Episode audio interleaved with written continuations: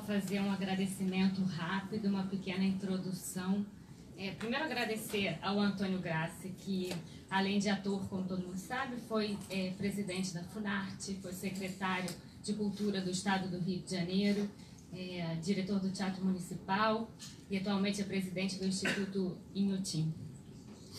E quando eu e o Louçã soubemos que o Marcelo Freixo vinha para cá em férias, a gente resolveu dar um pouquinho de trabalho para ele e pensamos logo na, na Fundação Saramago, pela tradição que essa casa tem é, em acolher é, pensadores intelectuais, artistas, políticos brasileiros, pelo diálogo que o próprio Saramago já sempre estabeleceu com o Brasil e que a Pilar faz questão de manter vivo. Lembrando que, por exemplo, Dilma Rousseff já teve aqui, já teve aqui na fundação. E num dia como hoje, porque do Brasil cada dia a gente tem uma notícia triste, devastadora, né? no mínimo uma por dia. Hoje foi a notícia da, da casa de Rui Barbosa, que eles estão desmantelando a casa, exonerando os, os cinco diretores. Então, também, é, mais um motivo para isso acontecer aqui hoje, é, para a gente poder é, falar das instituições culturais que preservam a nossa memória, os arquivos é, da nossa história, da nossa literatura. E acho que o Saramago sempre teve muito claro isso, como a Pilar tem também, que é a relação entre cultura e política, que o, o Bolsonaro também tem, né? Tanto que ele está desmantelando a cultura para isso. Então eu queria agora convidar o Francisco Louçã e Marcelo Freixo para a mesa. O Francisco vai conduzir.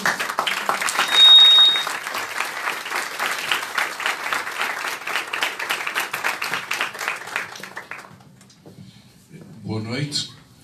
Eu creio que não é preciso apresentar o Marcelo Freixo, todos o conhecem, ele nasceu nas lutas pelos direitos humanos, ehm, foi eleito eh, com essa, esse mandato, é hoje deputado federal, mas é também, como sabem, um pré-candidato às eleições para a Prefeitura do Rio de Janeiro. E as eleições para a Prefeitura do Rio de Janeiro vão ser das mais importantes do Brasil. É talvez a grande cidade eh, do país em que a esquerda se pode e se tem que unir, pode disputar a segunda volta e pode ganhar as eleições. Porque tem um candidato que ganhou essa expressão popular e essa confiança democrática, como se viu, aliás, no segundo turno das últimas eleições. Mas estas vão ser mais importantes. É a cidade do Bolsonaro, é uma das capitais do Brasil e vai ser uma disputa simbólica que se vai fazendo, aliás, todos os dias de janeiro, daqui até às eleições. Depois das eleições, assim continuará em toda a luta social, em toda a luta popular, aquela que evoca a memória da Marielle Franco e de tanta luta eh, que tem construído a democracia do Brasil. O Marcelo eh, dirá, apresentará os seus, enfim, a sua colocação, a sua fala, e depois teremos um tempo para, para conversar com ele e para se fazerem questões, perguntas, eh, pequenos comentários, eh, no tempo sempre limitado desta conversa, mas que vamos aproveitar muito bem. Marcelo Freixo. Obrigado, Luciano. Boa noite a todas e todos. Queria agradecer nome da, da Pilar, de né, um prazer imenso estar aqui, uma honra imensa estar aqui. Agradecer muito a Tati e ao Louçã por me darem trabalho nas férias. É, mas isso é um prazer grande que, que a gente tem de estar aqui conversando. Eu tenho uma proximidade muito grande com o Bloco de Esquerda e, uma, um carinho muito grande. A gente conversa sempre. Eu já tive com o Louçã agora por tempo é, lá no Rio e, óbvio, vim para cá também. Quero ouvir vocês quero, na hora do debate, saber um pouco como é que vocês estão olhando né, Brasil, para Portugal, para o mundo nesse momento. Há desafios que são comuns, né, hoje colocados no mundo. E eu vou fazer algumas provocações por um tempo que combinei aqui com o Luciano e depois você controla meu tempo, porque a esquerda é um problema com isso. É. Então, quero ouvi-los também. Né? Primeiro dizer que é, e agradecer ao Graça também pelo, belíssimo. Começar assim é sempre bom e inspirador, né? Mas dizer que Bolsonaro é muito menor do que o Brasil. E a gente não pode nunca esquecer disso. A gente precisa reafirmar isso o tempo inteiro. É uma tragédia humanitária que acontece no Brasil hoje, é um acidente histórico que a gente está vivendo, mas Bolsonaro é muito menor do que o Brasil. O Brasil é muito maior do que o que cabe a um governo de extrema-direita eh, como o governo Bolsonaro. Então a gente não pode nunca tirá-lo desse lugar, de uma figura pequena na história do Brasil, que é marcada por tanta gente importante e grande.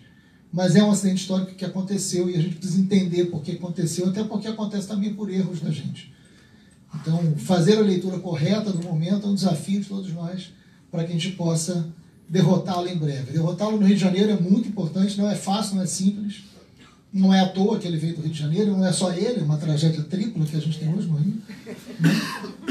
É, militar, religiosa, né, enfim. Mas a gente precisa entender também por que, como que o Rio chega a esse ponto. Então, quando que a gente parou de conversar com as severinas e com os severinos? Quando que a esquerda deixou de encontrar os severinos e as severinas? Quando que parou de ouvi-los? Talvez seja uma reflexão importante para a gente também.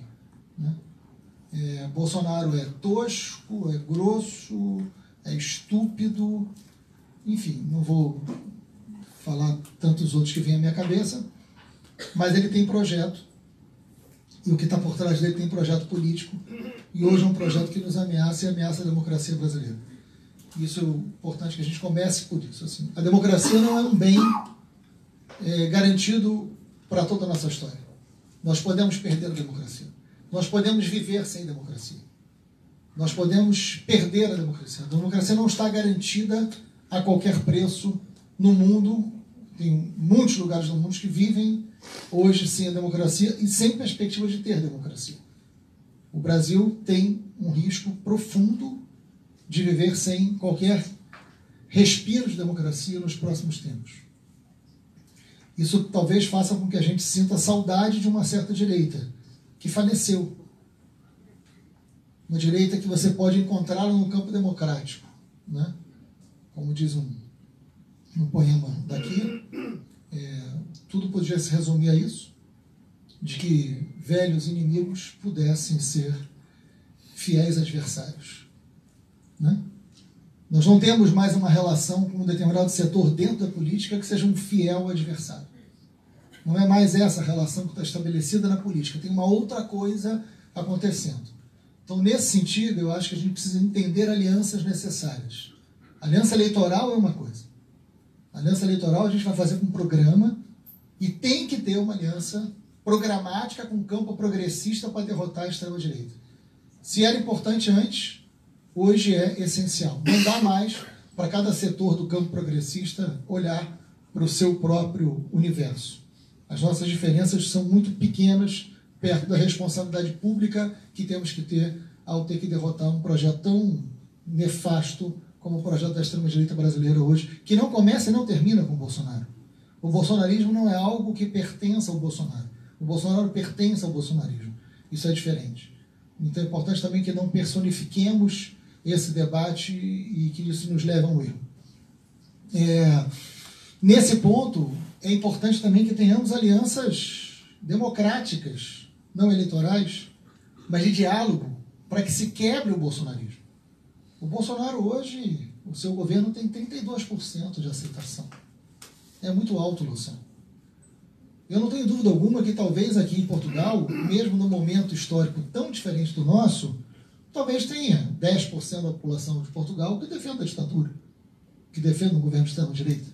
Eu não sei. Esse sempre foi o um número que no Brasil defendeu a ditadura, 10, 12%. E que sempre votaram na direita. Sempre votaram no PSDB, sempre votaram no DEM, sempre votaram numa direita que disputava eleições. O problema é que tem um bueiro que foi destapado. E tem um esgoto a céu aberto muito forte.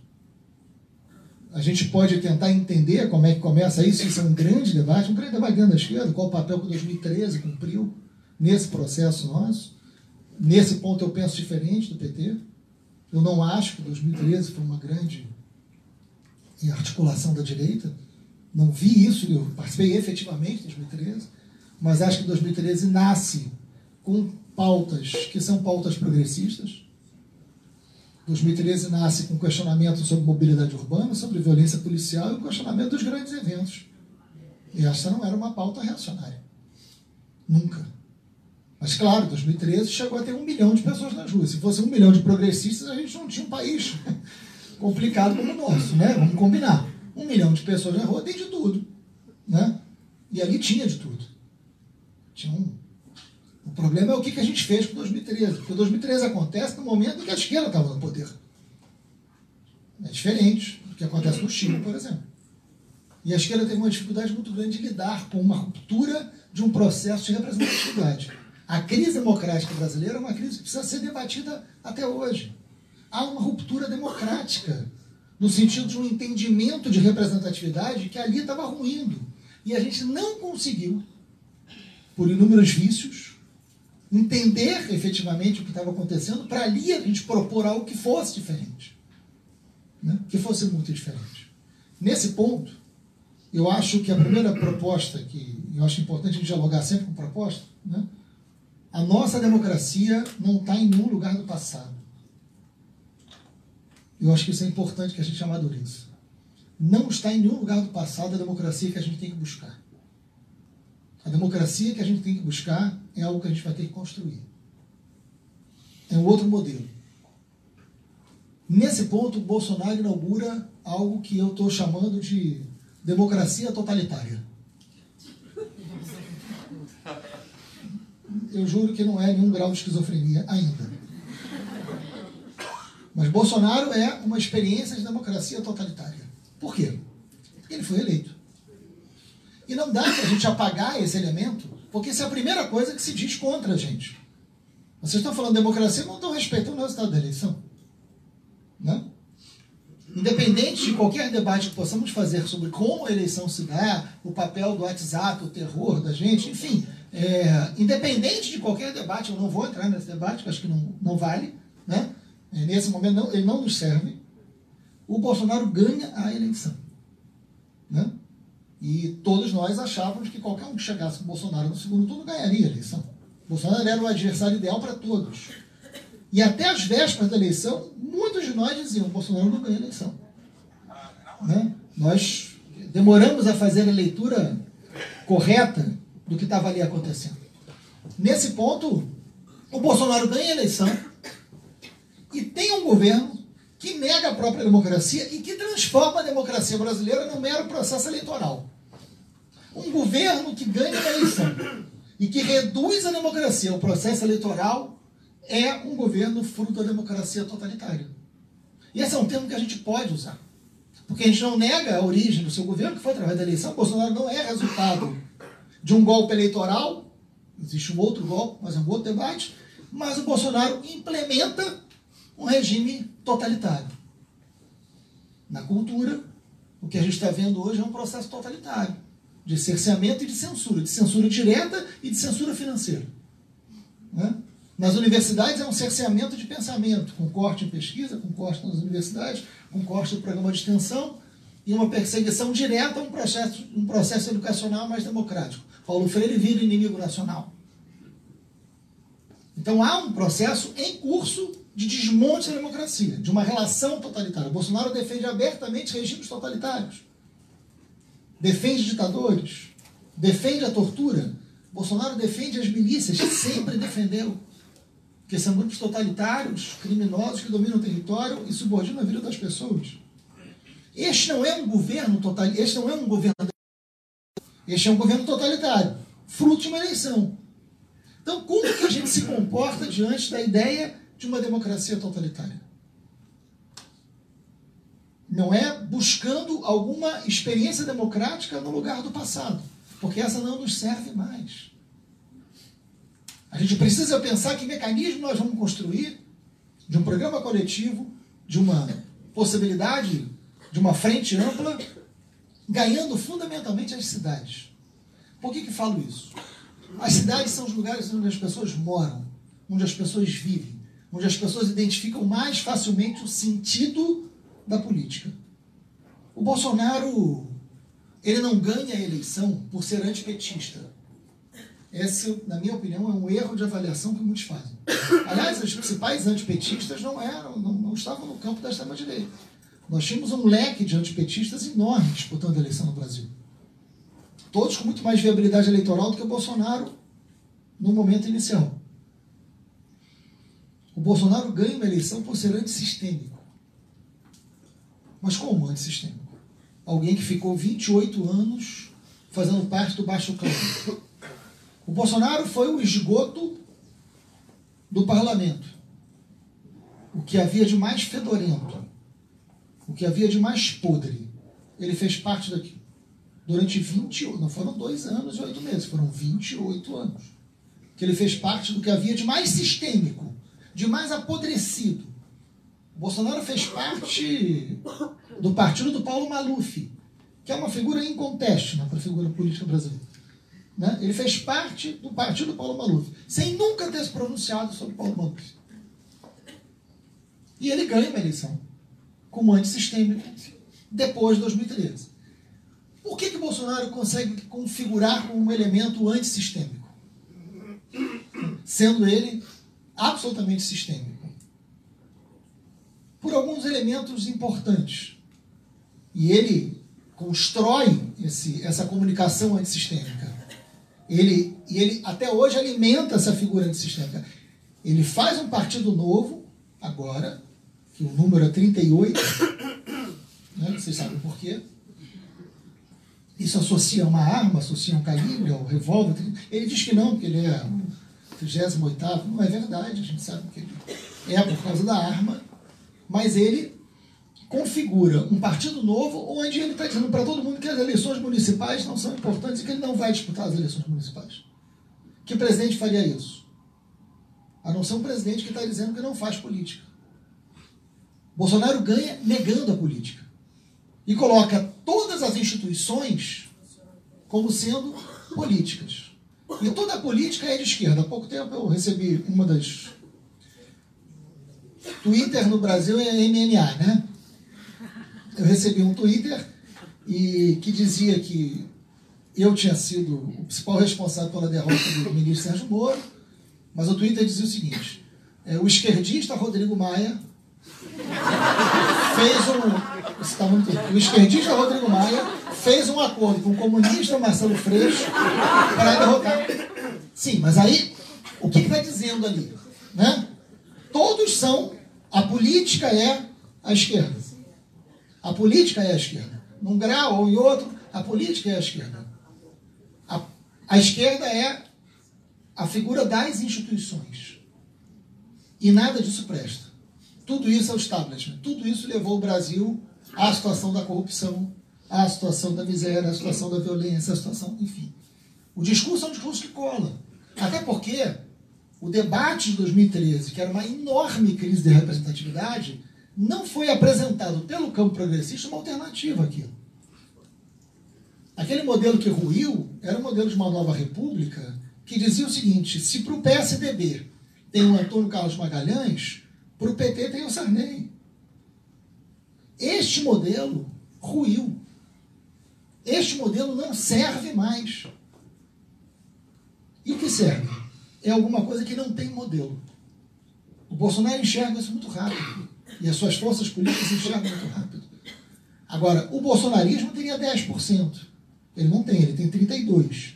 Tem um setor que é de mercado, que de forma irresponsável apoia o Bolsonaro, mas aí a gente precisa entender uma outra lógica, Louçã, que aí sim é um desafio mundial. Há uma crise civilizatória no mundo, que diz respeito à política, mas diz respeito também à economia. Nós temos hoje 1%, nós temos 8 pessoas no mundo que têm o valor de riqueza equivalente a metade da população mundial. Esse não é um problema do governo Bolsonaro, esse é um problema do planeta. 1% mais rico do mundo são donos de papéis e de fluxo de informação. Nós temos 800 milhões de pessoas passando fome no mundo. Nós temos 80 trilhões de PIB, mas 30 trilhões estão nos paraísos fiscais.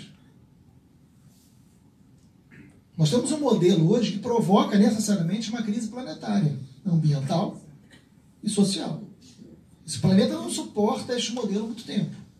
Já não suporta mais. Não é verdade que o problema da Amazônia é um problema só do governo Bolsonaro. Tem um problema ambiental que é mundial, que está colocado hoje. Porque este modelo é um modelo que também leva um setor liberal a dizer que a democracia hoje também não serve. Porque o número de sobrantes hoje aumentou em demasia. Este modelo faz com que o número de sobrantes seja insuportável. O número dos que não servem, o número dos inempregáveis, o número dos supérfluos é gigantesco para esse modelo. Há uma sobrecarga que não dá nem mais para chamar de exército industrial de reservas. Não é mais o exército industrial de reservas. É algo que está além disso. São sobrantes, precisam ser eliminados, precisam ser destituídos de existência, precisam ser apagados, precisam ser invisíveis. Bacural deles, né? Precisam ser apagados do mapa. Esses sobrantes precisam estar no sistema penitenciário, precisam estar nos resultados da violência policial, precisam estar nas, enfim, sendo rejeitados nas fronteiras, seja onde for, a democracia passa a ser um problema para este modelo de país e para este modelo civilizatório. A democracia não é mais uma ameaça apenas política, ela pode se tornar também uma ameaça econômica. Se entendermos que precisamos de um regime que interesse ou que pense em todos. Não tem mais o todo. É preciso dar conta desses sobrantes. O Estado mínimo, defendido por, por esse setor, cada vez mais ganha a versão, como diz o Luiz Vacan, de um Estado penal máximo, de um Estado policial máximo, de uma sociedade de controle absoluto. E aí nasce uma pista importante para a gente entender algumas coisas da extrema-direita brasileira. A esquerda brasileira debateu com muita seriedade e responsabilidade é, a universalização da saúde. Isso está na nossa Constituição, inclusive.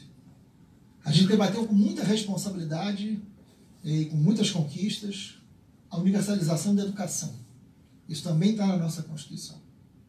O que a esquerda talvez não tenha feito tenha sido um debate sobre a universalização da democracia. Porque nunca quis debater o debate da segurança o debate central da segurança pública com a seriedade com que debateu, segura, debateu educação e debateu saúde. Remeteu à direita a responsabilidade de quem fala sobre segurança. E nesse ponto, tem uma frase que eu tenho repetido. A esquerda adora falar nos sonhos. Eu também. Mas a gente precisa falar de pesadelo. Porque o povo vive pesadelos. E se a gente falar só em sonhos, tem uma hora que cansa. A gente precisa aprender a falar dos pesadelos. Falar de segurança pública não é falar de sonho, é falar de pesadelo. Mas foi falando de pesadelo que a extrema-direita brasileira conquistou seu sonho, que é governar o Brasil. E a gente não sabe por que perdeu. A gente fica remetendo a inúmeras coisas, menos aos nossos erros. Entre nós, a gente precisa aprofundar a crítica não estou falando só de autocrítica, que também é um pouco cansativo isso. Eu estou falando mais do que isso. Eu estou falando de um novo projeto de democracia que está no futuro. Qual é o modelo de polícia? Qual é o modelo de sistema penitenciário? Qual é o modelo de território? A gente precisa aprofundar esse debate de segurança pública e a gente tem que tirar da direita essa pauta. A direita é excelente, você não vai dar um tiro na cabeça. E o cara que não tem nenhuma outra referência sobre isso fala isso mesmo. Né? Os setores populares votam nisso. E a cabeça que está na mira é a dele. Não é a minha e não é a do Louçã. Mas, e aí? Como é que você consegue hoje fazer um debate profundo sobre segurança? Quando você fala sobre isso, sai todo mundo correndo nas reuniões. No Congresso Nacional. Eu me inscrevi para fazer parte da Comissão de Segurança Pública, né? Aí, quando eu entrei, quase saí correndo. Porque só tem três deputados da esquerda. E mais de 70 deputados. Eu, Paulo Teixeira, e mais uma deputada é, que é a perpétua. E todo o restante de deputados da direita é cabo, não sei o quê, soldado, não sei o quê, coronel, deputado, coronel, deputado, soldado, deputado, cabo. Eu tenho uma brincadeira com o deputado Paulo Teixeira que a gente se auto-intitulou general. Eu também não vou entrar perdendo, né? Já que é para criar hierarquia, vou entrar já por cima. E a gente se cumprimenta assim, general, né? E isso dá uma irritação profunda na direita, porque eles também não têm senso de humor, né? Já, pelo menos nisso a gente ganha. Porque pior, já pensou se eles fossem engraçados, aí seria trágico pra gente. Mas eles não têm nenhum humor. Mas toda a direita militarizada está na Comissão de Segurança. Porque entendeu que a Comissão de Segurança é o pesadelo que você tem que debater para discutir o principal problema urbano hoje. E o mundo é urbano. Não tem mais volta. O mundo é urbano. O desafio do mundo urbano grande hoje é como esse mundo vai ser mais seguro. E pelo amor de Deus, não venham me dizer aquilo que eu estou careca de saber. Não, mas o mundo vai ser mais seguro quando a gente tiver educação para todo mundo. Isso eu sei. Para. Por favor, para. Isso eu sei. Tá bom. Mas eu quero saber outra coisa. Eu quero saber como é que a gente faz para enfrentar a milícia, como é que a gente faz para enfrentar o debate do tráfico, como é que a gente faz para enfrentar a violência policial, como é que você faz para enfrentar um lugar que tem tiroteio, como é que você faz para enfrentar um lugar que, que não tem aula durante dois meses por causa de troca de tiro nas favelas. É isso que a gente tem que discutir. A gente qual é o modelo de polícia que nós temos? Tem meia dúzia de pessoas na esquerda debatendo isso. Eu posso dizer o nome dos seis, inclusive. Né? Que debate isso há anos. Então, tem um lado aí que é de uma enorme responsabilidade nossa por não queremos falar dos pesadelos. E escolhermos uma pauta que não é a pauta que a população escolheu. Enfim, por fim, eu acho que tem desafios muito concretos a que a gente retome aqui. Mas um deles, eu acho que está em cima das cidades. Não estou falando disso só porque no Brasil nós teremos eleições municipais em 2020. Também. Também. Mas eu acho que esse é um desafio para a esquerda como um todo. O debate das cidades é um debate de proximidade. Claro que quando você fala Brasil e Portugal, você tem uma questão territorial que modifica muito a percepção política, né? Lógico. Mas no Brasil, que tem as dimensões continentais que tem, falar da cidade é falar de um lugar mais perto. Falar de um lugar onde você possa garantir direitos, onde você possa dar um outro significado de democracia, onde você possa ter um mecanismo de participação mais efetivo, onde você possa ter um orçamento que as pessoas entendam melhor o que, que aquilo está dizendo para a vida das pessoas. Onde você possa ter uma escola que faça mais sentido para a vida daquilo ali, chamando os educadores para um projeto de cidade mais eficaz. Ou seja, que as cidades possam ser lugar de encontro e de derrota do espírito bolsonarista. Que as cidades, que o campo progressista possa ganhar as cidades, não por uma questão eleitoral. Democracia para a gente não pode ser em ano eleitoral. A democracia para a esquerda precisa ser um pacto com a sociedade diferente do que a gente fez até hoje. A democracia tem que ter uma relação Estado-sociedade diferente do que acontece só no processo eleitoral. A gente não pode ter um debate sobre direitos humanos que só faz sentido no mundo acadêmico. Porque no setor popular, isso é a pior coisa que possa existir.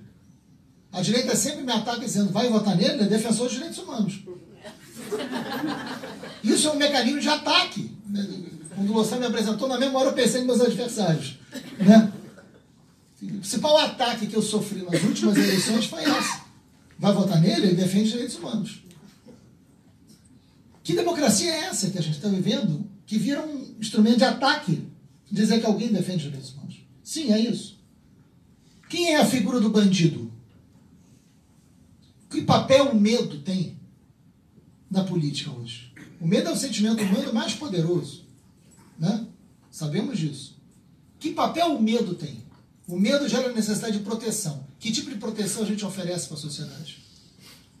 O medo se contrapõe à ideia de justiça. E Bolsonaro apela para um aspecto histórico fundamental do Brasil hoje, que é o justiçamento, que é a vingança, que é o tronco. Né? O principal desafio da República Brasileira não é acabar com o espírito monarquista, é acabar com a escravidão que persiste a República e que seus significados estão colocados hoje. A porta do não retorno, que existia na África, existe em várias favelas brasileiras hoje. Isso está colocado ainda. De que maneira a gente enfrenta esse racismo estrutural? Com que proposta de sociedade? É na cidade que isso possa acontecer. E é nesse sentido que a gente possa fazer com que essas cidades se encontrem. Que a gente possa fazer com que o Rio de Janeiro, que possa retomar um debate democrático que faça sentido, possa conversar com Lisboa, possa conversar com Barcelona, possa conversar é, com tantas outras cidades que têm uma perspectiva semelhante, com Bogotá, né? em Buenos Aires. Que a gente possa fazer essas cidades se encontrarem. Que a gente possa fazer uma agenda internacional de cidades com compromisso de democracia. Que a gente possa fazer essas cidades terem uma agenda comum. Né? A agenda da cidade do Rio de Janeiro ser uma agenda de encontro de cidades comprometidas com a democracia. E essa possa não ser uma luta de uma cidade, mas uma luta de um outro mundo, a começar pelo lugar que a gente vive. Esse desafio está lançado em Lisboa e no Rio de Janeiro. A gente está convidado. É isso.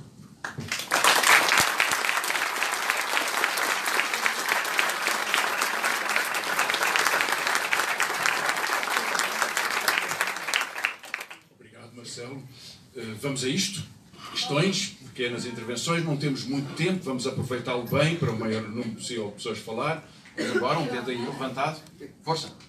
Pode? Sim, diga. Então, queria agradecer por essa oportunidade, dizer, Marcelo, que todas as oportunidades que eu tive de. Então, sou sua, ele... sou sua eleitora, é, mas sou carioca, professora da UERJ, e vejo que a gente tem uma fratura na possibilidade de diálogo dentro da cidade. Para falar especificamente da minha realidade, alunos negros favelados que entram na universidade que ano passado vi voltando para as suas comunidades para fazer campanha anti-Bolsonaro, onde um exemplo de um menino que a família falou: a universidade te estragou, não quero ouvir. Então, eu fico muito preocupada com a possibilidade da sua candidatura. Eu queria ouvir de você como é que você vai conseguir conversar nos territórios de milícia, que você conhece melhor do que todos nós, e num lugar que está dominado por essa conjunção igrejas-milícia. Como é que as pessoas vão te ouvir? Porque a gente na Zona Sul, no centro, te ouviu, eu entendo. Como é que essa outra coisa vai conseguir abrir os ouvidos para te escutar? Como se, como se articula isso como campanha mesmo, como estratégia de campanha? Muito obrigado. Se quiserem dizer o nome, facilita aqui depois a resposta. E ao fundo havia uma pessoa. Eu queria saber sobre a questão das comunidades Quem está falando? das comunidades religiosas e também como é que o Marcelo Freixo vê essa questão da imprensa, da mídia brasileira, nesse sistema, influindo muito também, não sei, nesse sistema enfim, de eleições. Muito obrigado. Uma terceira, fazemos o comentário. Força. É, bom, eu falo para a Lidiane Carvalho, eu falo em nome do coletivo Andorinha, a gente teve contato com o Marcelo, fomos, respeitamos o tempo de férias. Obrigado. Mas é, o, o, que eu tenho para dizer é que a gente tem recebido aqui, junto com a Fundação Saramago, com os, com os partidos políticos portugueses, entre muitos outros parceiros, instituições, Racismo, etc., diversos políticos do campo progressista brasileiro. Tivemos recentemente. Tá bem. Tivemos recentemente aqui com a Sônia, com a Jajara, e a gente diz sempre a mesma coisa para todos vocês quando estão aqui. Primeiro, obrigado por virem conversar conosco, acho que é muito importante, é, mas principalmente que nós estamos aqui e nós estamos à disposição. Naquilo que, que o Marcelo fala sobre o encontro, sobre cidades, sobre essa fala da democracia de proximidade das cidades e a escala global, essa articulação entre os locais, é aquilo que é um debate intenso para nós do coletivo, que não é partidarizado. Né? A nossa única bandeira é ser grupo progressista, as pessoas de esquerda, pensando no Brasil e em Portugal. E a gente acredita muito que pode ser um veículo, não só nós, como diversas outras instituições, é, de luta pela, pela política brasileira fora do Brasil. E estamos aqui para o que for preciso, ser instrumento dessa, dessas possibilidades de diálogo seria uma honra para nós. Eu tenho só, só mais uma pergunta, uma dúvida. É, quando você fala de segurança, é, eu vejo a segurança como uma coisa também individual.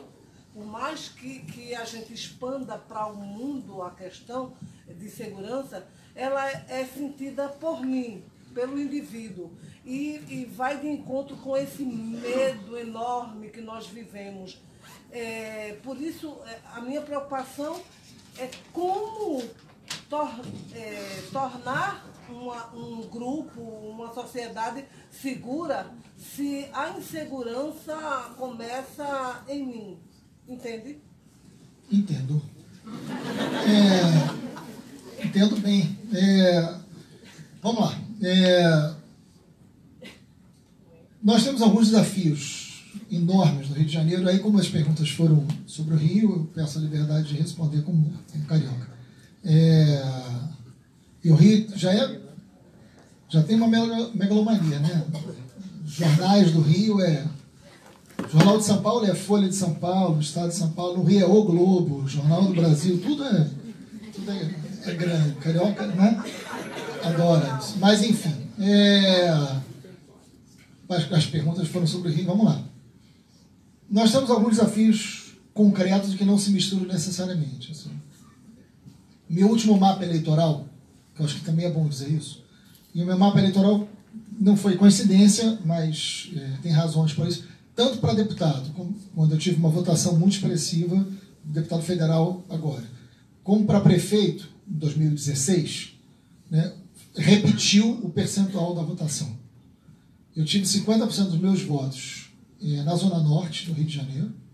Todo mundo sabe o que eu estou dizendo, né? Zona Norte é, do Rio de Janeiro. Eu tive 30% da Zona Oeste do Rio de Janeiro e tive 17% na Zona Sul e o restante no centro.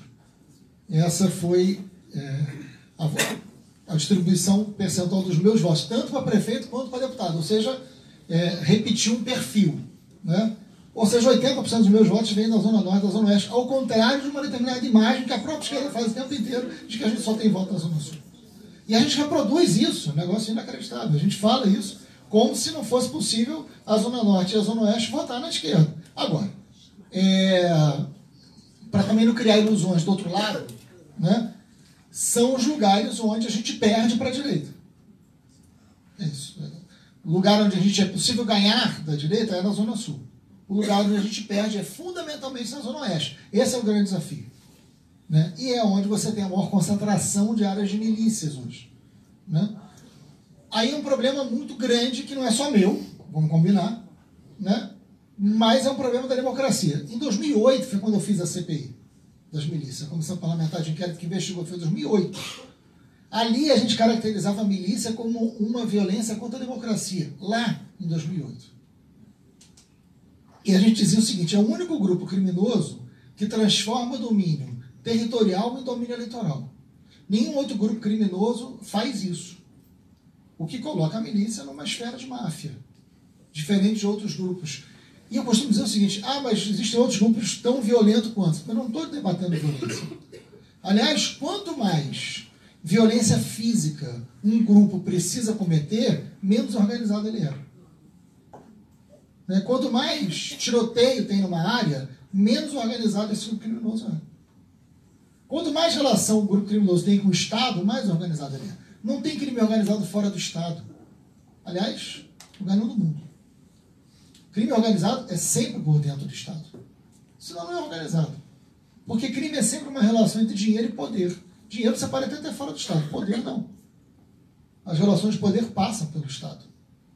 E a milícia é isso. A milícia tem projeto político no domínio territorial. E é muito violento. Tem muitas áreas do Rio de Janeiro que eu não posso entrar. Eu até entro, mas. Não, a piadinha não é eu entro, mas não saio. Não, eu entro e saio. Mas, é, mas a questão não é essa. A questão é que não tem efeito eleitoral. Em 2016 eu fui em várias áreas de milícia. Ninguém pega um papel na minha mão. As pessoas saem correndo. Eu fui entregar para um jovem e ele atravessou a rua. Eu, tipo assim, pelo amor de Deus, não entrega isso. Porque é claro, a gente sai e a pessoa fica. E eu tenho que ter responsabilidade também. Não dá para abrir núcleo do partido em, em determinadas áreas. Porque você coloca a vida daquelas pessoas em risco. Então a gente está falando de uma coisa muito grave, muito séria. E tem alianças políticas feitas. Bom, o presidente da República sabe disso. Né? Tem alianças políticas feitas, tem, tem defesa explícita. Bolsonaro defende abertamente as milícias. Agora, tem um outro lado também interessante, pensando nisso. É, não é nem o que você me pergunta, mas eu acho que cabe na resposta. Todo mundo acompanhou aqui as denúncias do Intercept, né? Todo mundo aqui vibrou com as denúncias. Sabe quanto isso alterou as relações de poder do Bolsonaro e sua popularidade? Zero. Zero. Zero. Aquilo não alterou em nada a popularidade do Bolsonaro. E não é, e não é que não fossem graves. Claro que eram. Não alterou nada. Sabe o que, que altera? Sabe o que, que mexe com a popularidade do Bolsonaro? Tem duas coisas. Caso Marielle e milícia. Essas duas coisas alteram a popularidade. Não à toa ele reage com tanta violência a esses dois temas. Por que, que esses dois casos mexem com o Bolsonaro? São casos relacionados a uma coisa chamada segurança pública. Só que a esquerda não continua sem querer enxergar isso. Onde que o Bolsonaro perde? Quando dois temas são contra ele. Os dois temas são temas relacionados à segurança. Nesses dois pontos ele perde. Ele perde bastante. Por isso que ele reage com tamanha força. Em área de milícia, a gente tem uma série de propostas concretas de como enfrentar a milícia. Como fazer campanha? Eu sou bem votado em área de milícia. Né? Porque também é o um contraponto à milícia. Agora, eu sou bem votado numa eleição é, para deputado. Numa eleição executiva, numa eleição para prefeito, a dificuldade é muito maior, porque o controle é cada vez maior. Uma das razões do Bolsonaro defender, o, é bom que eu diga isso, o Bolsonaro defende o voto no papel. O Bolsonaro defende o voto com comprovante. E eu sou radicalmente contrário. Né? É porque o dia, que, o dia que for aprovado o voto com comprovante, acabou. Vai ter uma banquinha da milícia na porta de cada sessão. Você sai, você entrega ali o seu negócio, é óbvio. Né? E não é à toa que ele defende isso. Então você tem uma relação de território no Rio de Janeiro, que eu estou dizendo da democracia totalitária, que é isso. Passa pela vida real das pessoas concretas. Não vai ter jeito. E aí uma aliança do campo de esquerda, para responder de forma bem pragmática agora, se a gente consegue uma aliança desse campo progressista, a gente tem uma coisa chamada tempo de televisão, coisa que eu nunca tive. Na última eleição eu tinha oito segundos, eu chamava de campanha Bolt, né? que era o tempo que ele levou para correr 100 metros, né? que era oito segundos que eu tinha de tempo de televisão. Não dava nem para falar bom dia, porque acabou. Né? É, a campanha que fez a gente chegar no segundo turno foi com oito segundos de televisão, porque não teve aliança da esquerda, também não teve da direita. Mas se a gente tem é, uma aliança do campo de esquerda, você tem tempo de televisão. O tempo de televisão ele tem que ser muito é, responsável e qualificado. Aliás, a gente precisa se comunicar melhor. Né? A, gente precisa, a gente tem uma preocupação enorme com ética e esquece da estética. Né? Não precisa esquecer da estética para ser ético. Né? A gente, eu sempre brinco, a gente pode ser xiita, não precisa ser chato. Né? Então, a gente não precisa ter textos intermináveis para se comunicar com o povo, porque o povo não vai ler. Vamos combinar. A gente precisa entender melhor como é que a gente se comunica. E aí eu acho que o tempo de televisão numa campanha eleitoral passa a ser muito importante. Porque não dá para ter trabalho de base em área de milícia. Não dá. Não é não querer, não dá. Então você tem que se comunicar com eficiência e disputar encarar o debate sobre milícia. E aí ninguém pode fazer esse debate como nós podemos fazer. O Eduardo Paes não pode, desculpa, não, não dá. Né? Ele fazer debate de milícia. Não dá para o Crivella fazer debate de milícia, não dá para nenhum deles fazer. A gente pode fazer esse debate. E aí tem que fazer no tempo eleitoral com qualidade. Né? Inserir sobre isso com qualidade. Esse é o tema da milícia, acho que não tem outro caminho a não ser esse. Né? O tema para mim é um grande desafio que se tem hoje. Porque você não tem. Porque você é, a esquerda também abriu mão disso. O PT, quando foi construído, ele foi construído, enfim, a década de 70 e 80 ela foi muito importante pelo trabalho eclesial de base é, da Igreja Católica, a Igreja Progressista, a Teologia da Libertação. Isso não existe mais. Isso acabou. Né? Em termos de, de, significado, isso acabou. Infelizmente, mas acabou. Hoje que você tem uma, o Rio de Janeiro hoje são mais de 20% dos evangélicos. Aliás, eu fui, eu e a Antônia fomos a Évora, e quando eu saí de lá tinha uma igreja da Universal, na porta, enorme, gigantesca, na porta de Évora. Estou né? é, socializando que, enfim, o problema talvez não seja só nosso. Mas, é, e nesse sentido, é preciso, é preciso fazer um debate. Eu, eu tenho me esforçado a fazer isso. A gente, eu tenho me reunido com pastores evangélicos das áreas de favela para conversar sobre segurança pública, porque é o que faz o cara vir conversar comigo. Né? O que faz o pastor vir conversar comigo é segurança pública, porque eles têm interesse nisso. Então eu tenho me reunido com pastores evangélicos, agora é muito incipiente ainda. Isso é um movimento meu, não é um movimento que a esquerda está preocupada com isso, lamentavelmente. E se a coisa continuar como está, a gente vai levar uma lavada é, que não é pequena e é grave do mundo evangélico. Até porque o debate moral o debate, é um debate que cola e a gente tem muita dificuldade é, de sair desse debate numa sociedade que é conservadora. A sociedade do Rio de Janeiro é conservadora né? há muito tempo. Os meios de comunicação são empresas que têm seus interesses, que têm seus candidatos. Isso não vai ser uma novidade nessa eleição. Né? É, nós sabemos que, que eu não sou candidato de uma parte dessa empresa, mas tem outros também que não são. Vamos, depend... Vamos ver qual vai ser o segundo turno. Vocês chamam de segunda volta. Né? É. É, vamos ver quem vão ser os candidatos que vão para a segunda volta para saber como que essas empresas vão se posicionar. Mas não dá para contar com eles e hoje acho que a gente tem as redes sociais, a gente tem agora tem que dialogar, né? tem, que, tem que apresentar um programa. E nesse sentido, é, ter o apoio do Lula, por exemplo, nos setores populares é muito importante no Rio de Janeiro. Ah, cria rejeição em outro setor? Cria. Né? É verdade. Mas entra nos setores populares como parte da esquerda, mesmo o PT tem muita dificuldade de entrar. Né? Quem está ali entre um e dois salários mínimos, né? o apoio do Lula faz a gente entrar nesse lugar. É isso, vai ter que somar essa esquerda inteira com o que a gente tem de positivo e negativo de cada setor. Por isso, imagem que nunca, a gente tem que estar junto. Né? Tem que olhar para o tamanho do problema que a gente está tendo hoje. Eu acho que a segurança é também uma questão individual sempre. E eu não abro mão do debate dos indivíduos. Não há. Eu acho que o debate da democracia hoje é um debate de garantias, é um debate de direito, é um debate de liberdade. Esse debate sobre a segurança, sobre os indivíduos é importante, até porque o medo, ele é um medo coletivo, mas ele é um medo singular também. Se você for conversar com a população da Lagoa, se você for conversar com a população é, do Leblon, eles sentem medo. Ah, mas isso é infundado. Não me cabe dizer que isso é infundado. Não me cabe, porque aquele medo que ele sente é um medo legítimo. É um medo real. Ah, mas quem tem que ter medo é quem mora no complexo do alemão. Claro. Mas eu não posso, por isso, desqualificar o medo de uma pessoa que mora em outro lugar. Isso é ruim, isso é, é muito. É muito autoritário também, é muito insensível por parte da esquerda. É verdade, por exemplo. O complexo do alemão tem hoje o mesmo número de moradores que o bairro de Botafogo. Né?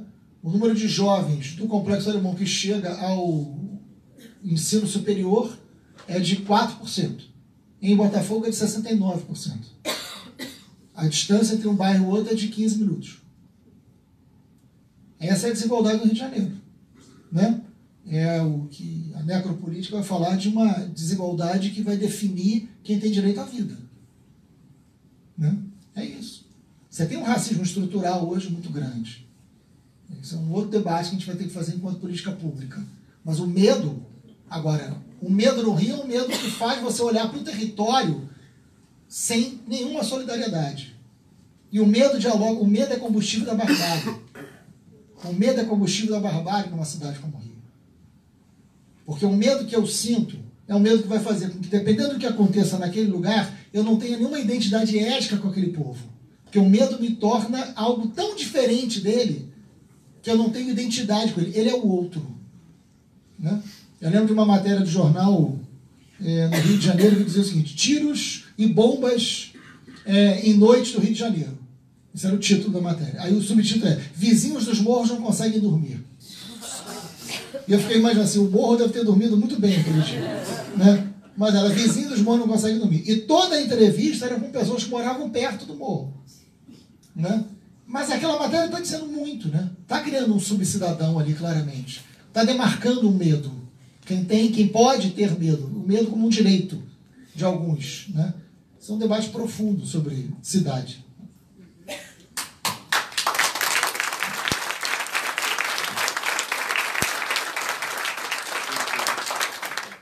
Outro turno, então. Rosa. Força.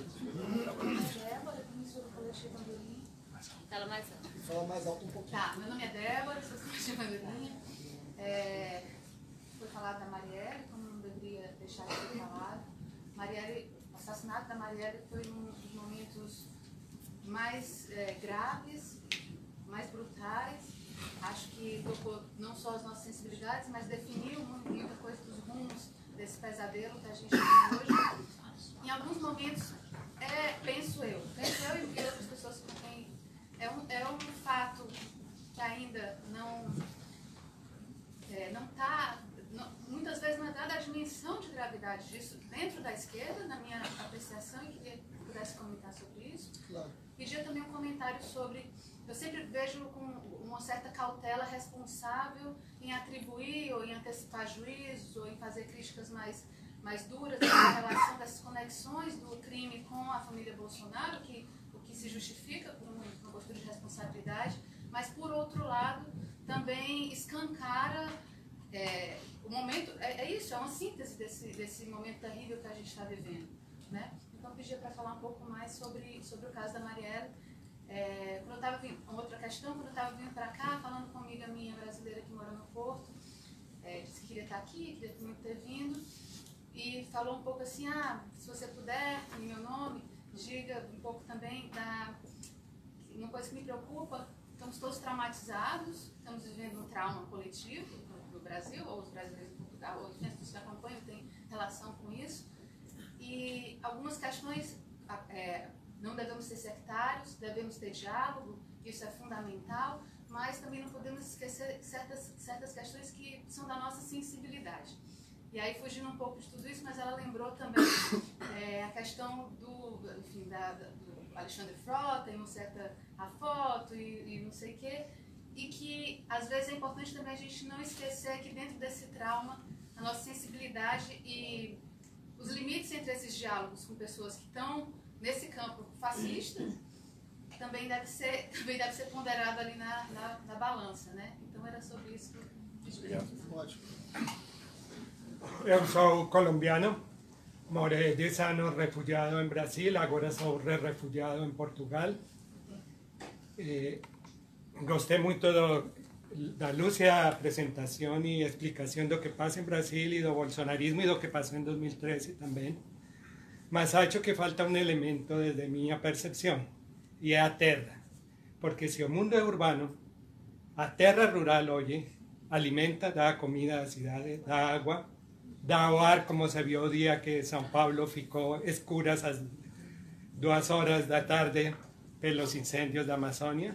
Mas também agora dá a gasolina e o porque açúcar é para gasolina dos carros de São Paulo e de Rio e de Brasília, e o diésel da soja vai para os caminhões.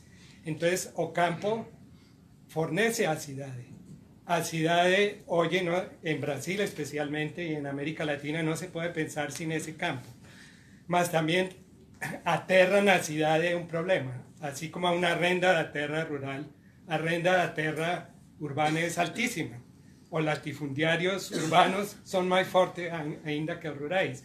Por algo a milícia tomou o negócio da, da urbanização como seu principal negócio que permite o domínio territorial, porque eles dominam a população a qual depende deles para pa ter moradia, não?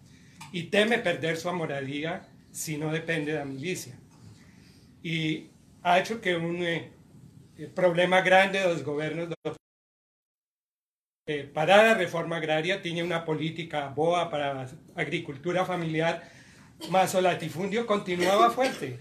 O agronegócio e os latifundiários têm a bancada do boi, que junto com a bancada da, da bala dos eh, generais eh, é a base do bolsonarismo. É a mineração. Eh, ele vem do garimpo, que, por isso sua percepção dos indígenas e da floresta é do garimpo. Integrar esse mundo urbano com isso que passa y a violencia de esta democracia totalitaria que me lembra a democracia genocida de Colombia, pues ven también de esa bancada do Boy. Obrigado.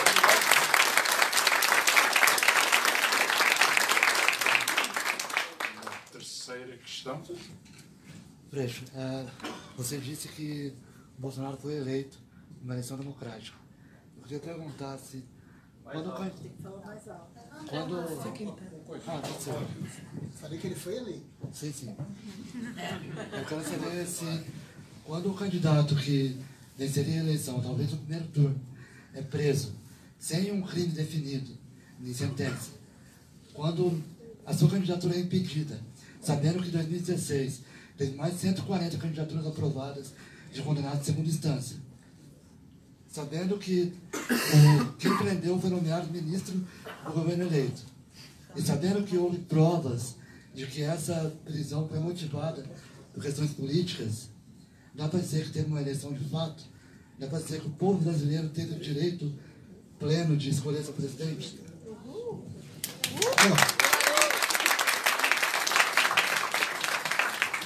Vamos lá? As perguntas são ótimas e a gente. Eu, eu gosto, a gente vai ficando. É, não, vamos embora. Vamos lá. Primeiro, sobre o caso. Deixa eu começar pelo fim, que eu acho que é importante. É, eu já me posicionei muitíssimas vezes sobre Sérgio Moro, né, que você cita, é, sobre a prisão do Lula, sobre o golpe, tudo isso eu já me posicionei muito publicamente. Né? Estive com Lula em São Bernardo quando ele saiu é, da prisão, é, estive depois, enfim. Tudo isso que está falando é verdade. A gente pode até um pouco antes, né? E falar do golpe, falar do impeachment, a gente pode até um pouco anteriormente.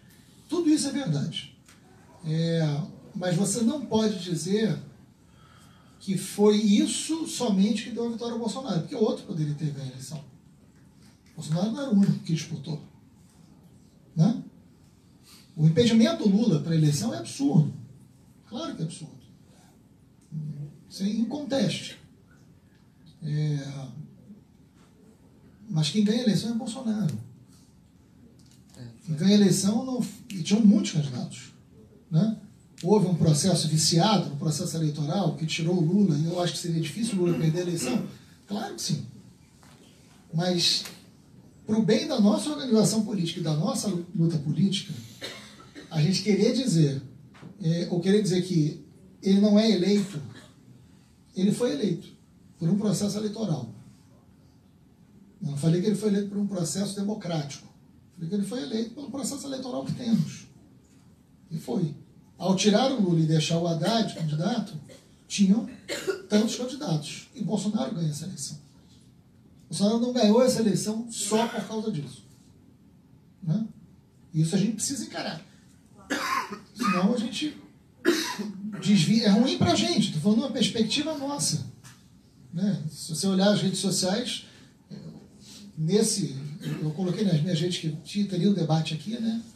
E um monte de gente falou assim: como assim? Debate sobre democracia? Tem democracia, Bolsonaro foi eleito. Né? Que eles entram na minha rede. Assim. Haja paciência, mas, mas fazem isso. Assim. E é isso, assim. Ok, vamos fazer o debate então, sobre que democracia é. Como é que hoje um governo eleito pode romper a democracia? Porque se eu não fizer este debate, eu vou ficar num outro debate que não vai me levar a lugar nenhum. É se ele foi ou não eleito. Ele foi eleito. Porque ele não vai sair de lá por esse processo. A questão é como eu posso lutar pela democracia com ele rompendo. Porque fato é que não precisa ter um tanque hoje para ter a ruptura da democracia. Não precisa ter o um fechamento do Congresso hoje para ter a ruptura da democracia. Tem um outro tempo político acontecendo que a gente precisa entender. Né? Estamos vivendo um processo de ruptura democrática. A morte da Marielle, vinculando já uma pergunta a outra, faz parte desse processo de ruptura democrática. É aí que a gente tem que colocar o debate sobre a morte da Marielle. Né? A Marielle é morta por uma razão política. A Marielle não foi morta por bala perdida, a Marielle não foi morta por vingança passional, é, por dívida, por nada disso. Isso está descartado.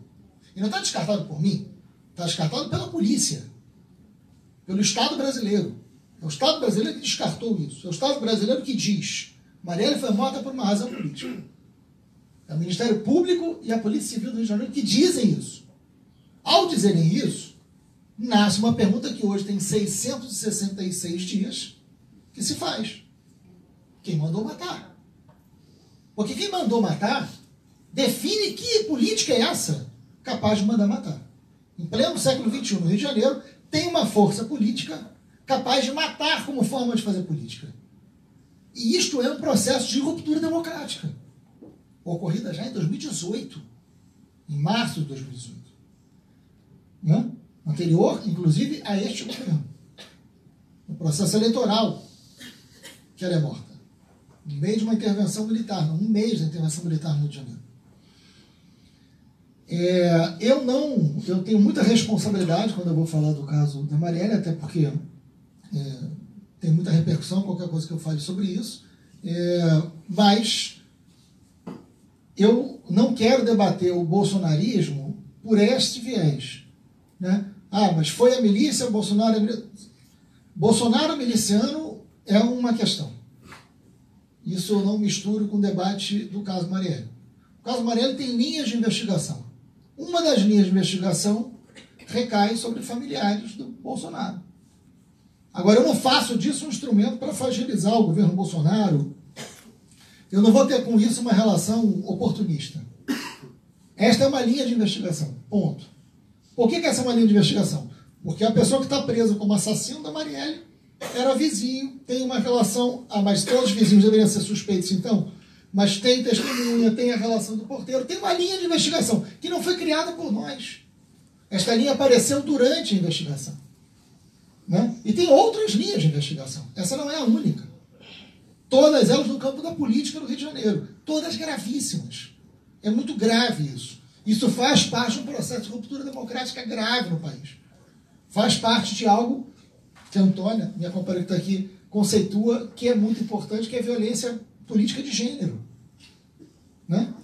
A gente precisa muito saber quem mandou matar a Marielle para que a gente aprofunde o um entendimento sobre esta violência política no Brasil. Isso não é para atingir Bolsonaro, isso não é importante por causa do Bolsonaro. Não, isso é importante para uma política que é muito maior do que o Bolsonaro. Mas muito maior do que o Bolsonaro. Não cabe a, a, ao anti-bolsonarismo debater o caso Marielle, não. Agora, o caso Marielle, é, eu sempre digo isso, assim, uma quantidade enorme de gente fala sobre isso, e uma quantidade enorme de gente não tem a menor ideia do que está falando. Né? Eu, eu, nunca vi um caso onde tanto, tenha tanto especialista que não sabe nada. Né? Porque o, o caso Marielle, ele destampa um bueiro do Rio de Janeiro que muito pouca gente sabe o que, que significa. O Rio não é uma cidade de cartão postal. O Rio não é uma cidade maravilhosa. O Rio pode ter um maravilhoso cenário para uma cidade, mas não é uma cidade maravilhosa. Tem um esgoto que foi destampado no caso Marielle, que sempre existiu e atingiu muita gente. O caso da Marielle era um, é um caso que claramente, se fosse ter um cartão postal, era um asfalto com um bueiro, com quatro pessoas morando em cima desse bueiro e 106 pessoas morando embaixo do bueiro, morando no esgoto. Tem uma violência muito forte no Rio de Janeiro, estrutural, de poder, né? O Rio é um lugar, com toda a grandeza que tem, com toda a importância que é capaz de ter um grupo criminoso chamado Escritório do Crime. Né? É chamado Escritório Você pode um grupo, um grupo chamado Escritório do Crime, ou seja, o crime é um grande negócio dito por eles. No nome. Que todo mundo, aí é que está, que todo mundo que minimamente conhece segurança pública sabe quem são. Chegar à prisão de um deles e aquela pessoa presa, ele é esse sim é um. Se tinha um mito no condomínio, não era Bolsonaro. Diga-se passagem. Aquele condomínio tinha um mito. Não era Bolsonaro. O mito da segurança pública do Rio de Janeiro não era Bolsonaro. Eu nunca tinha pensado nisso. O mito, o mito da segurança pública naquele condomínio não era Bolsonaro. O mito da segurança pública naquele condomínio se chama Rony Lessa. Esse era o mito da segurança pública no Rio de Janeiro. Estudem quem é o Rony Lessa que é o cara que está acusado de ter apertado o gatilho e ter matado. Aquele é o verdadeiro mito da segurança pública do Rio de Janeiro. E é a primeira vez que ele entrou numa delegacia. Esse é o Rio de Janeiro. Esse é o Rio de Janeiro que de perto é muito pouco normal, como canta Caetano. Então, é, é preciso ter muita seriedade na hora de falar do caso da Marielle. Porque o que está por trás disso é algo muito sério. É algo muito sério. Muito sério. Então a gente tem que ter prudência e exigir o tempo inteiro que se responda quem mandou matar. Essa tem que ser uma exigência mundial. E é importante fazer o que vocês fizeram e eu, evidentemente, agradeço. Assim. Mas é, é muito forte e as lutas são permanentes. A gente agora está lutando contra a federalização do caso. Parece que vão ganhar, né? porque o Moro quis federalizar depois que surge a suspeita sobre o familiar do Bolsonaro, que ele nunca quis antes. Aí não dá. Né? E se comporta de uma maneira precária. Precária. Humanamente precária. Como o ministro da Justiça diz que, então, se não conseguirem descobrir, não reclamem comigo. Um menino mimado. Age como uma pessoa mimada. Não é postura de um ministro. Não interessa ser um governo conservador de direita, tem, tem um mínimo de postura como ministro da Justiça, né, que ele não tem alguma. É, está falando de um caso que o mundo inteiro está debatendo. Ele não pode se comportar como né, da maneira que se comporta. Enfim. Mas é isso, acho que responde isso. E, e para terminar, é, eu tenho um amplo acordo, acho que o debate da terra hoje é um debate fundamental. Eu, eu tenho muitas críticas ao governo do PT por não ter feito é, a reforma agrária que poderia e deveria ter feito, e isso eu faço com fraternidade, ao do PT, não é porque a gente tem é uma aliança possível que não tem críticas do passado, e as críticas servem exatamente para que a gente possa construir uma outra realidade é, com corresponsabilidade é, para o futuro. Mas esse foi um erro muito grande do governo do PT, de não ter feito a reforma agrária, que poderia não ter feito a ruptura com determinado modelo é, de agronegócio que poderia ter sido feita quando tinha capital político é, para fazer isso. Quando eu falo que o mundo é urbano, isso é um dado é, muito concreto, mas jamais abandona a, a luta do campo, muito menos a luta sobre a questão ambiental hoje em dia.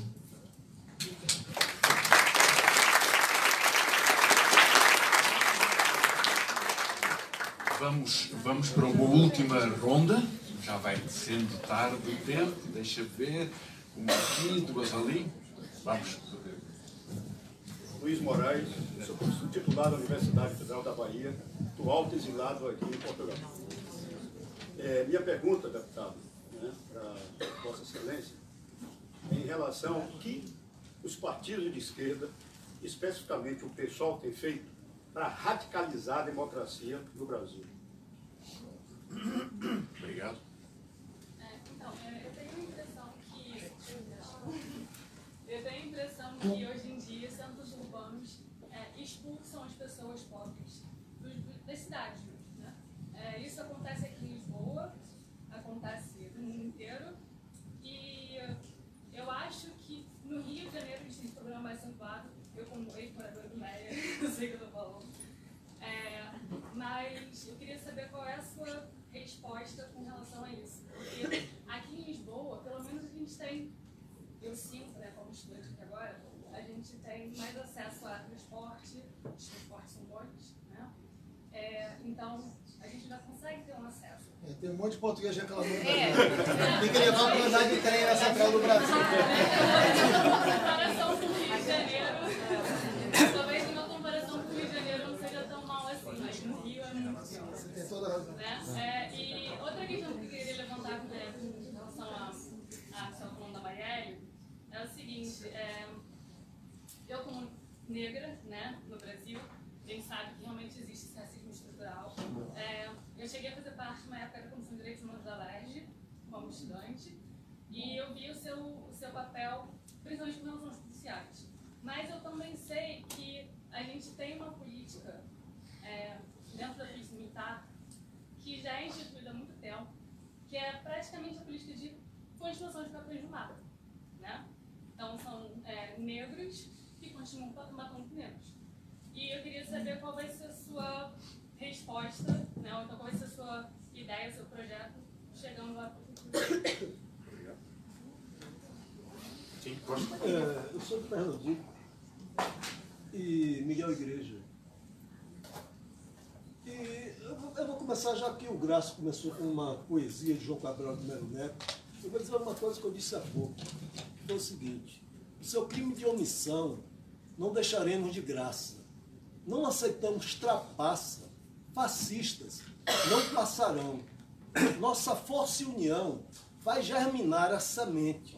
Um povo resiliente não fica marcando passo. Quem tira o piche no braço também tira presidente. Eu falo isso com relação a esse crime que houve do vazio ambiental que houve no Nordeste e pelo fato de que, historicamente, o Nordeste era tido como local reacionário e conservador. Um local que muitas Marielles foram assassinadas pelo coronelismo. Margarida. Margaridas. Um local, como falou nosso amigo colombiano, é que hoje a Fazenda Normandia, que é um dos exemplos mais exitosos de acampamento do MST, que fica em Caruaru, está sob sérios riscos. Mas o Nordeste, hoje em dia, é a resistência contra todo esse retrocesso. E o Sudeste, que era exatamente esse lugar progressista, é o avesso. A que é que você atribui essa mudança? E de que forma nós podemos nos espelhar no Nordeste para procurar uma política, uma forma de comunicação que nos leve a uma mudança efetiva?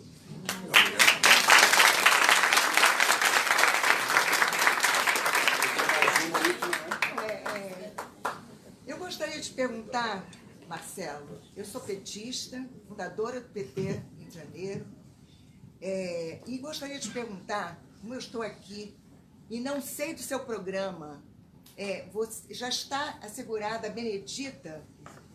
É, e quais seriam né, esses pontos que vocês teriam para oferecer como programa que eu acho que tem que ser vitorioso lá no Rio de Janeiro? Quer dizer, e como é que nós podemos contribuir para que esse programa tenha uma repercussão aqui, inclusive com Lausanne e com as pessoas progressistas aqui em Lisboa e Portugal, quer dizer, como é que nós poderíamos repercutir esse programa aqui para nós darmos força, porque eu faço questão de que vocês, aliás, eu só não, né? Os progressistas que estamos aqui gostaríamos muito de ver vocês lá em cima, tirando Crivella, esse, essa trilogia do mal que hoje está ali no Brasil, no Rio de Janeiro. Obrigado. Só uma última então, faz favor. Marcelo, é, muito obrigada pela sua fala esclarecedora e grandiosa. Meu nome é Dália Rajão, eu sou mãe do, do Rajão do Leão Etíope. Sim, do Meyer. Aí, ó. Abraço. E eu vejo também, tem, uma, tem pessoas aqui envolvidas com coletivos, como meu filho. Marcelo, na, você, você tem planos é, de, de, de é, ajudar os coletivos do Meia? Existe alguma coisa na sua pauta com relação a isso? Porque, pelo menos ali no Meia, eu acho o Leão Etíope começou com uma coisa assim, sabe, meu filho, e foi muito difícil eu encarar, mas hoje eu tenho muito orgulho disso, melhorou muito, acabou um pouco, né, com a violência, quando tem os eventos, o Meia fica aqui, é um lugar aprazível, né, ali naquele, naquela região. Então eu vejo como é importante, né, é, os coletivos, os jovens. Então, se, se você, se, se sua, na sua pauta existe, sabe, alguma coisa específica, porque eles têm tanta dificuldade para conseguir alvará, para conseguir as licenças. Ai, Muito obrigado. Tem piorado vamos, muito. Vamos ouvir então o Marcelo para encerrar. Vão ficar muitas questões por falar, mas eh, e co- assim, o mar vem, vai, vai e vem. Eh, queria dizer-vos que se sociais há um debate sobre eh, feminismo e direitos, direitos sociais, com António Pellegrino, que está aqui, e com, com a Miriam Taylor e a, e a, e a Beatriz Dias. Eh, queria convidar-vos também. O Instituto de Ciências Sociais é o pé, segunda-feira, às 5 da tarde, também sobre a questão Brasil. Não, é ao pé do Campo Grande, no campus universitário. Vamos ouvir então o Marcelo e, e- e fazer agora esta síntese final. Um grande agradecimento também a todos e a, e a todas e à Fundação Saramago. Marcelo. Bom, prometo ser breve para para não atrapalhar o cerveja. É, é, aí é uma diferença entre cariocas e. Eu queria, eu deixei de responder uma questão anterior que eu queria retomar, que é sobre o Alexandre Frota. Eu não respondi, eu quero peço desculpas, eu queria voltar a esse ponto. É, eu, eu gosto de polêmica, já deu para perceber, mas é uma reflexão importante. Eu, na verdade, não a foto, porque isso é realmente uma bobagem. A foto é uma bobagem que, que muita gente não sabe nem do que eu estou falando, né? Eu estava parado escrevendo um texto dentro do plenário. O David, que é um deputado, um excelente deputado do PSOL, estava conversando com o Frota e aí me chamaram e falaram o seguinte: tira uma foto nossa aqui que a gente vai provocar não sei quem. E aí eu fui tirei a foto. Eu só tirei a foto. E entreguei o celular e continuei escrevendo. O Frota postou essa foto dizendo que o fotógrafo era eu. Isso gerou uma polêmica enorme no setor da esquerda, é, porque o Frota já falou isso, o Frota já falou aquilo, o Frota é aquilo, é aquilo. É verdade, enfim. A cena, só estou dizendo, a cena é essa em si. Né? E aí eu falei, olha, ok, assim, eu poderia ter falado, não, não vou tirar foto porque você é isso, você é aquilo. Não fiz isso. Tem um outro episódio muito curioso, e eu vou contar propositalmente para que a gente compare algumas coisas. Eu estava no café, vocês vão, lá tem o plenário né, da Câmara, e atrás tem um café, um restaurante. Graças a Deus tem, porque você fica lá o dia inteiro, senão teria morrido já. Mas é o lugar que você sai para respirar um pouco, para comer alguma coisa. É, e eu estava sentado, tomando um café, passou o Kim Kataguiri, que é um deputado eleito pelo MBL, de São Paulo, da direita, jovem. E ele passou por mim e falou o seguinte: Freixo, é, vai ser votado um projeto tal, não entendi direito, você me ajuda? Falou assim, eu falei, senta aí. Aí ele sentou no café da Câmara e a gente conversou sobre, eu nem lembro qual era o projeto, a gente conversou sobre o projeto. Algum deputado tirou foto da gente conversando no café da Câmara. Essa foto circulou enlouquecidamente. E o Kim foi ameaçado de morte. Não, não estou brincando. Isso é sério. O Kim foi ameaçado de morte pela direita porque estava conversando comigo. No Congresso, não era na minha casa. No Congresso. Então, assim, eu estou pegando esses dois exemplos para saber se é isso mesmo que a gente quer. É, não é o que eu quero. Eu não estou com isso dizendo que o Alexandre Frota é uma coisa ou é outra. Não é isso. Ele não é o meu aliado político. Mas eu fiz muita força para ele deixar de ser aliado do Bolsonaro. Não fiz pouca, não. Fiz muita. E faço isso o tempo inteiro. Com vários. Porque quanto mais eu puder provocar fissura e rachadura na base da extrema-direita, eu vou fazer.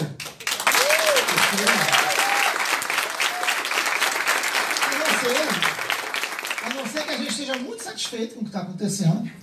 Está ótimo, a gente fica entre nós e os caras cada vez mais fortes. Eu não estou com isso desrespeitando todas as lutas e denúncias que foram feitas contra o Frota. Eu mesmo fiz várias. Eu fui alvo dele direto, um monte de coisa. Só que não é essa a questão central para mim. A questão central para mim é derrotar Bolsonaro. Imagina, o Frota falou da Maria, ele falou de mim, um monte de coisas. Né? Não é um. Eu não vou dar meu filho para ele batizar. Vou fazer isso. Né? É, não é essa a relação. Agora, conversar e provocar contradições do lado de lá, eu vou conversar. Para isso eu estou no parlamento. Isso não me torna igual aos meus diferentes, mas me torna estratégico na hora de entender que a gente está vivendo um momento político que é um momento singular. Né? É, então acho que isso é importante para a gente amadurecer. Eu não vou agir igual a extrema-direita que ameaça o Kim de morte, porque, tirou, porque tiraram uma foto dele conversando comigo. Isso é, isso é muito grave. Esse nível de, de, de intolerância, a gente precisa saber o mínimo de maturidade. Onde é possível provocar rachadura do lado de lá, onde não é. Né? Enfim, acho que eu não queria deixar de falar sobre isso, porque acho que é, é pertinente essa, essa história. Se não é aliança eleitoral, deixar muito claro. Pelo contrário, o Frota é ligado ao Dória, enfim. Né? É, sobre cidades e, e, e polícia, assim, você falou uma coisa que é importante. Assim, eu presidi a Comissão de Direitos Humanos da Assembleia Legislativa do Rio durante muito tempo, onde a Marielle trabalhou também durante muitos anos. E lá a gente fez um trabalho muito importante juntos, que foi um trabalho de virar a Comissão de Direitos Humanos para atender policiais é, vitimados pela violência. Por que, que a gente fez isso? Já numa preocupação de anos é, sobre como você muda o debate sobre direitos humanos no meio popular. Eu, eu, é ótimo entrar nas universidades e ser aplaudido por ser um defensor de direitos humanos. O problema é você entrar numa favela e dizer que você defende direitos humanos e isso ser compreendido por aquele povo. Isso é radicalizar a democracia. Como é que você radicaliza a democracia? Você não radicaliza a democracia só no processo eleitoral. Eu acho que os nossos sonhos não cabem nas urnas. Mas as urnas são importantes porque senão tem pesadelos que podem acontecer. Mas a gente precisa radicalizar a democracia num processo transformador do dia a dia. Né? E isso está nas nossas mãos.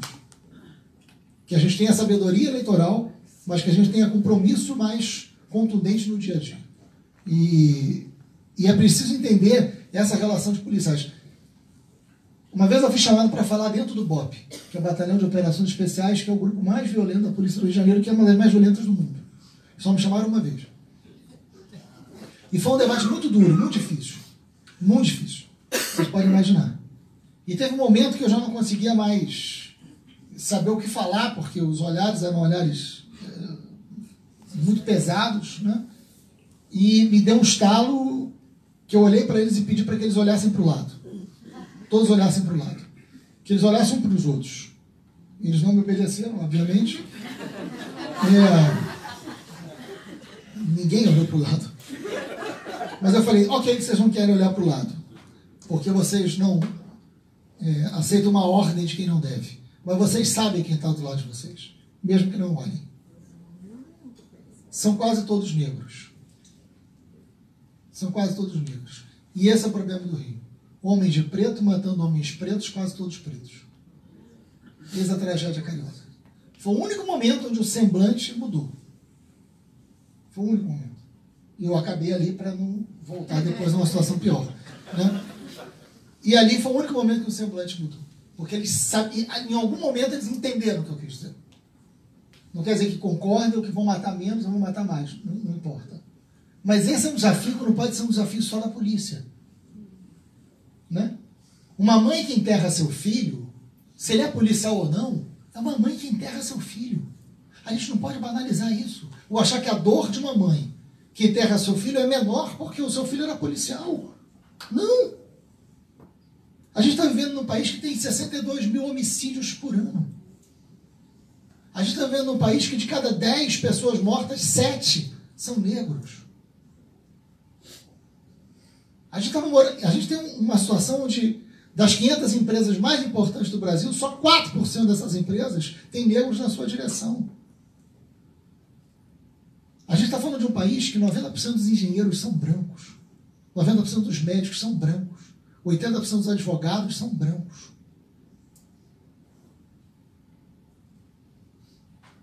Isso é um problema estrutural. Isso não é um problema identitário. Isso é um problema de classe. Isso é um problema de projeto de sociedade, que é de todos nós. É preciso fazer um debate sobre o modelo de polícia, porque debater um modelo de segurança é debater um modelo de sociedade que você vai ter. Como a sociedade se protege, de que, que ela se protege, com que, que ela se protege. Isto não é um debate de segurança, é um debate sobre civilização. Essa é a questão central que a esquerda precisa entender de uma vez por todas. E esse debate precisa ser feito com a polícia, com os setores da polícia. Isso é um desafio enorme. Mas isso é um debate de cidade. Claro. Eu não quero uma cidade como o Rio de Janeiro que a pessoa leva três horas para chegar de Campo Grande, que é na Zona Oeste, até o centro da cidade, que é o tempo que se leva de jogo. Está reclamando de Lisboa? Três horas. Para você chegar de um bairro a outro no Rio de Janeiro para vir, mais três para voltar. Né? Debater o direito à cidade é debater o transporte, é debater a moradia, é debater o encarecimento que tem. Esse é um projeto de cidade que você vai ter que debater com todos eles. Agora, não acho que o debate da segurança pública possa em nenhum momento ser secundarizado. E não será. A gente vai debater a segurança pública do Rio de Janeiro. E é claro, um lugar com cultura, e, no Meyer é um exemplo disso, mas em tantos outros lugares, né? o espaço da cultura, o investimento em cultura é um investimento numa sociedade mais segura. Só que você tem números para isso, que não é o discurso vazio, que muitas vezes está na cultura. Você dizer o seguinte: onde tem atividade cultural acontecendo, onde as pessoas se encontram para atividade cultural, você tem menos violência, você tem redução de crimes. Isso está comprovado. Né? As rodas de rima, por exemplo, que a gente tem uma lei aprovada que viabiliza as rodas de rima no Rio de Janeiro sem autorização da polícia. Essa é uma lei nossa, que está funcionando. Né? Que a gente já vem fazendo isso há muito tempo. Quando a gente faz uma lei dizendo que o funk é uma manifestação cultural, que é uma lei nossa, é uma lei de 2010, uma lei nossa, quando era deputado estadual. É porque o funk não pode ser criminalizado, porque ao se criminalizar o funk, na verdade está criminalizando uma determinada juventude. Você está reforçando um processo de medo sobre um território e sobre uma cor de pele. Isso justifica, por exemplo, acontecer o que aconteceu em São Paulo, né, de Paraisópolis. Era um baile funk, como se isso justificasse a morte de nove meninos, numa ação completamente descabida da polícia. Né? Ah, mas era baile funk. Essa disputa de narrativa precisa ser combatida com política pública. É por isso que a gente tem que disputar as cidades.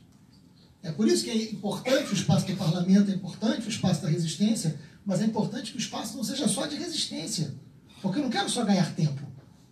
Eu quero ganhar a cidade, eu quero ganhar a democracia, eu quero ganhar o país. Eu não quero só resistir. Né? E nesse sentido, assim, um programa, é, o nome de vice é só depois do carnaval, não tem nome de vice antes, porque se você quer ampliar a aliança, você não pode chamar o nome de vice antes das alianças feitas. A Benedita é uma grande amiga, uma grande companheira, é deputada federal comigo e é minha amiga de muitos anos.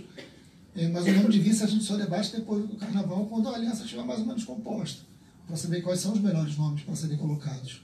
Agora, o programa está sendo feito né, por um conjunto grande de pessoas do PT, nosso, do PV, de outros setores da sociedade civil. O programa não pode ser feito só pelos partidos, o programa tem que ser feito pela sociedade civil. Você tem que chamar as melhores cabeças do Rio de Janeiro, você tem que chamar os movimentos sociais, você tem que chamar as pessoas que conhecem o Rio de Janeiro para dizer o seguinte: olha, chegou um momento decisivo para a gente saber o que vai ser o Rio de Janeiro nos próximos anos. Você vai continuar na mão do atraso, se vai voltar para a mão dos corruptos, ou você vai poder ter um novo amanhã. Essa é a escolha que o Rio vai fazer. Ou o Rio volta para os corruptos, ou, ou o Rio fica no obscurantismo, ou o Rio pode ter um novo amanhã. Essa é, aquela, essa é a questão central que está colocada sobre o Rio de Janeiro hoje. Né? Com as opções políticas que estão ali colocadas. É isso. Ou volta para a mão do PMDB, antigo, disfarçado de DEM, que disfarce é esse, ou fica na mão é, da Universal, ou pode ter um novo amanhã. Esse é o que está colocado. E eu espero que a gente tenha responsabilidade por isso. Para terminar, é, Nordeste vira. O Nordeste era visto como lugar do, do curral eleitoral. O velho coronelismo e o novo coronelismo. Né? E aí vamos fazer justiça. Isso muda nos governos do PT. Isso muda nos governos do PT. Né? O Nordeste vira nos governos do PT. E a esquerda precisa admitir. É, você pode dizer, não, teve problema no governo PT. Se você disser um governo que não teve problema, tem problema no governo PT. Nós temos que fazer críticas ao governo PT. E eu falo isso com muita tranquilidade, porque eu não fiz parte do governo do PT. Em nenhum momento. Não fiz parte do governo do PT em nenhum momento. E foi muito duro, inclusive, em inúmeros momentos com o governo do PT. E eu fiz críticas muito duras ao governo do PT. E várias delas eu mantenho. Agora tem que ter maturidade nesse momento. É verdade que o Nordeste consegue virar uma situação social a partir do governo do PT, que tem avanços. Que tem avanços que diz respeito à questão do salário mínimo, que tem avanços no que diz respeito à questão é, do enfrentamento à pobreza. Não dá para negar isso. Não dá para, nesse momento, fazer uma, uma ampliação de vozes da direita contra o PT nesse momento. Que a gente mantenha a crítica fraterna entre nós para a construção de uma frente ampla para derrotar a extrema-direita. É isso que a gente precisa fazer. Né? E que a gente tenha essa capacidade de diálogo entre nós. E, para terminar, como é que se radicaliza a democracia? Radicaliza no dia a dia, né? E aí eu acho que a esquerda não pode falar em revolução se não faz a revolução no dia a dia. A esquerda não pode falar em revolução e ser machista. A esquerda não pode falar em revolução e ser homofóbica. A esquerda não pode falar em revolução e ser racista. A esquerda não pode falar em revolução e não ter afeto no trato. Né? A esquerda não pode falar em revolução e não respeitar seus filhos. E não ter olhar afetuoso entre nós. A esquerda só pode fazer revolução se ela não for um endereço, se ela não for um CEP, e sim se ela for uma conduta, uma conduta que nos aproxime e nos faça cada vez maior para derrotar quem está do lado de lá. E saber quem está do lado de lá. Né? Não somos nós. É isso.